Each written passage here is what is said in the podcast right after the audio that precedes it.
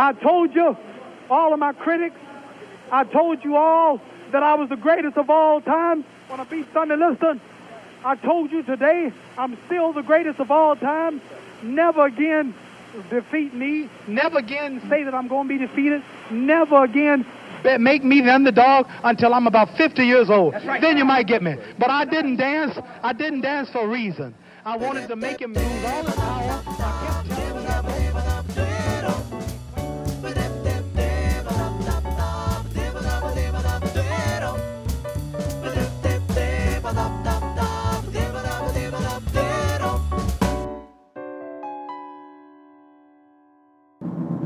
Fala galera, Mica Lopes, aula aberta no ar. É, vê só, então, essa semana, né, morreu Muhammad Ali e assim, para mim ele é um ele é um dos super-heróis da vida real. Sou super fã dele, acho ele um cara assim sensacional. É um cara com uma lição de vida fantástica. E aí eu tava dando uma estudada um pouco na sobre a vida dele, etc. E aí eu queria dividir com vocês é, três pontos que você deve se espelhar na vida de Mohamed Ali. Beleza? Eu espero que, assim como esses temas me ajudaram, possa ajudar você também. Não importa a punição, estou de acordo com a minha religião. Mesmo que eu tenha que enfrentar armas, e se eu tiver que enfrentar, eu vou enfrentar, porque é isso que pensa Mohammed. Isso está de acordo com a religião. Se for o caso, estou pronto para morrer. O primeiro ponto que eu queria falar aqui com você era é o ponto não se conforme. É, para quem não sabe, o Muhammad Ali ele foi chamado para lutar na guerra do Vietnã. E aí ele se negou a ir para a guerra. Ele achava um absurdo ter que participar de um ato é, um ato tão, tão sangrento e tão, tão absurdo quanto uma guerra. E ele se negou a lutar na guerra do Vietnã. O que na época para o governo americano foi um afronto terrível, né? Porque eles levam esse papo de guerra assim muito a sério e tal. E aí, o, o que, que a gente pode tirar de, de reflexão disso? É, de fato, é realmente você não se conformar e não aceitar tudo. É, muitas pessoas estão presas aí a, a, a, dogmas religiosos ou sociais, sabe? Ou algumas culturas de, ah, eu, eu sou assim, eu cresci assim, eu nasci assim é, ou então que ah, eu preciso fazer isso porque socialmente falando o mundo que eu vivo pede que eu faça desse jeito e tal. E aí o que o Mohamed Ali prova é que se você tem convicção nas suas convicções, nas suas verdades, falar não, não aceitar é uma opção mais do que necessária. Ele tinha todos os motivos, segundo o governo americano, para aceitar ir para a guerra do Vietnã. Mas ele entendia que a guerra era muito mais danosa do que benéfica. E aí era um conceito dele, tá, do coração dele. Ele sabia que aquilo não era certo. E apesar de, de todo o nacionalismo americano, ele fez questão de não aceitar aquilo e não ir. E negou. Batendo de frente com muita gente naquela época. E esse pode ser o seu caso hoje. É, você bater de frente, negar, a, a dogmas, a, a, a, preconceitos a, e a, a histórias de, de, de porque você tem que ser assim, porque socialmente o mundo pede que você seja desse ou daquele jeito, ou que tome essa ou aquela atitude, velho. Esquece. A hora de você bater de frente pode ser agora e tem que ser essa. Se você não quer, você não faz. Agora seja convicto e tenha certeza do que você não quer fazer. Eu vou fazer apenas uma previsão. Eu aviso que quando encontrar Joe Fraser, será a luta de um amador contra um profissional. Será como uma criança lutando contra o melhor peso pesado que já existiu. Isso não tem contestação. Você não estará lutando contra qualquer um. Você lutará contra Joe Fraser. Todo mundo sabe que esse não é o ponto. Sim, esse é o ponto. E qual é a sua previsão? Minha previsão é que vou parar você. O segundo ponto que o Muhammad Ali me ensina é acredite em você mesmo. Acho que se você já viu alguns vídeos do Muhammad Ali, ou até, até aquele filme com Will Smith, o Ali, que ele, que ele faz um, um trecho da vida do Muhammad Ali, é, sempre nas entrevistas ele sempre dizia que era o melhor, que ele era o, o melhor do melhor, é, o, o, o, mais rápido, o mais forte, e que, que, que, ninguém iria, iria pegar ele, etc. tal.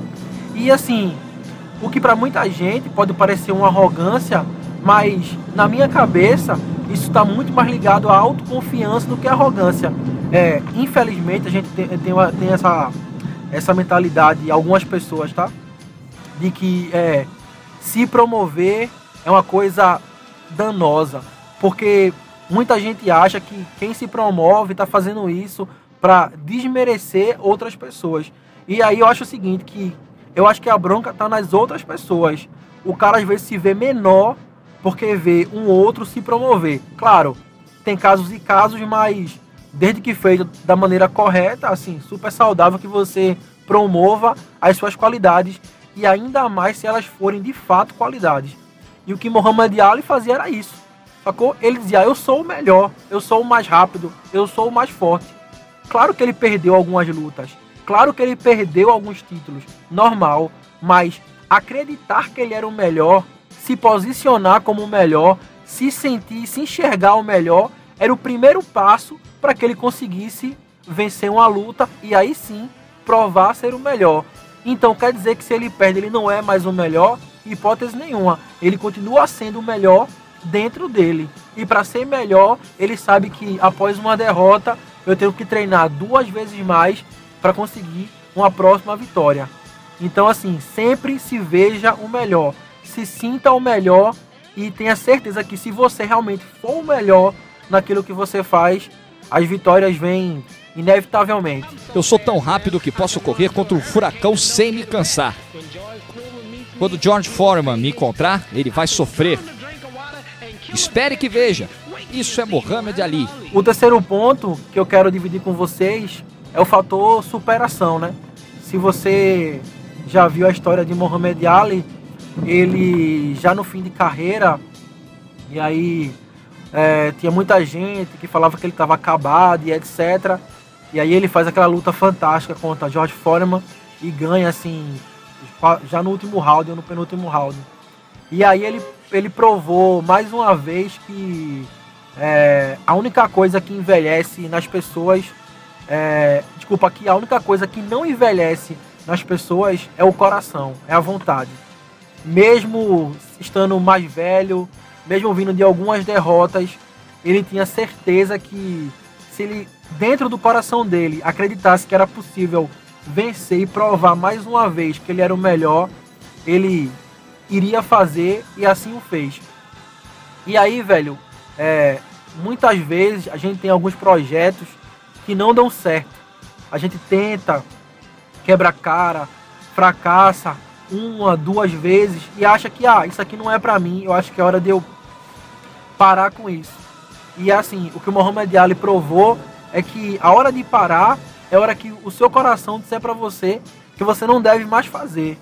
Mas se você tem dentro de você ainda aquela chama de que aquilo ali é o seu, é a sua missão de vida, é aquilo que você que é o que te, o que te dá prazer de acordar todos os dias e, e dormir com a cabeça no travesseiro, tendo a certeza de ter uma missão cumprida, você tem que fazer, velho. Tem que fazer e tem que se superar.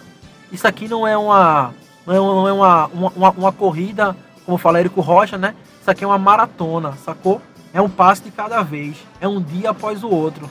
É, eu sei muito bem que é muitas vezes sofrido, é, desgastante, doloroso, faz parte, normal. Mas se superar é a chave. A cada passo que você dá, a cada luta que você vence, a cada não que você transforma em sim, a cada pessoa que queria te impedir, que você transpõe, você prova que a sua missão de vida está valendo muito mais a pena.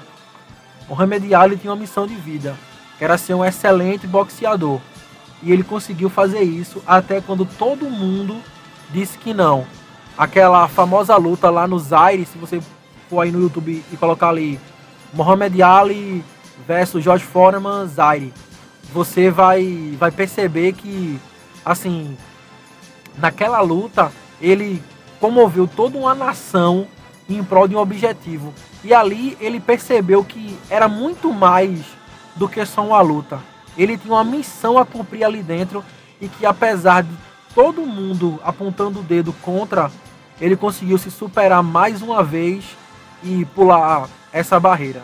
Então, velho, foca na missão, veja qual é o seu objetivo de vida e se supere a cada dia que o resultado vai vir com certeza. Beleza, galera? Eu novamente agradeço aí a todos vocês que têm me acompanhado. Algumas pessoas têm, têm me falado para ser mais frequente no podcast. Eu tô fazendo assim, geralmente um a cada 10 dias, para não ficar também assim toda semana, até por questão de tempo. Mas sempre que houver assim, um assunto mais, mais pertinente, eu vou tentar gravar com mais frequência. Beleza? Obrigado, galera. Valeu, um abraço, fiquem com Deus. Valeu!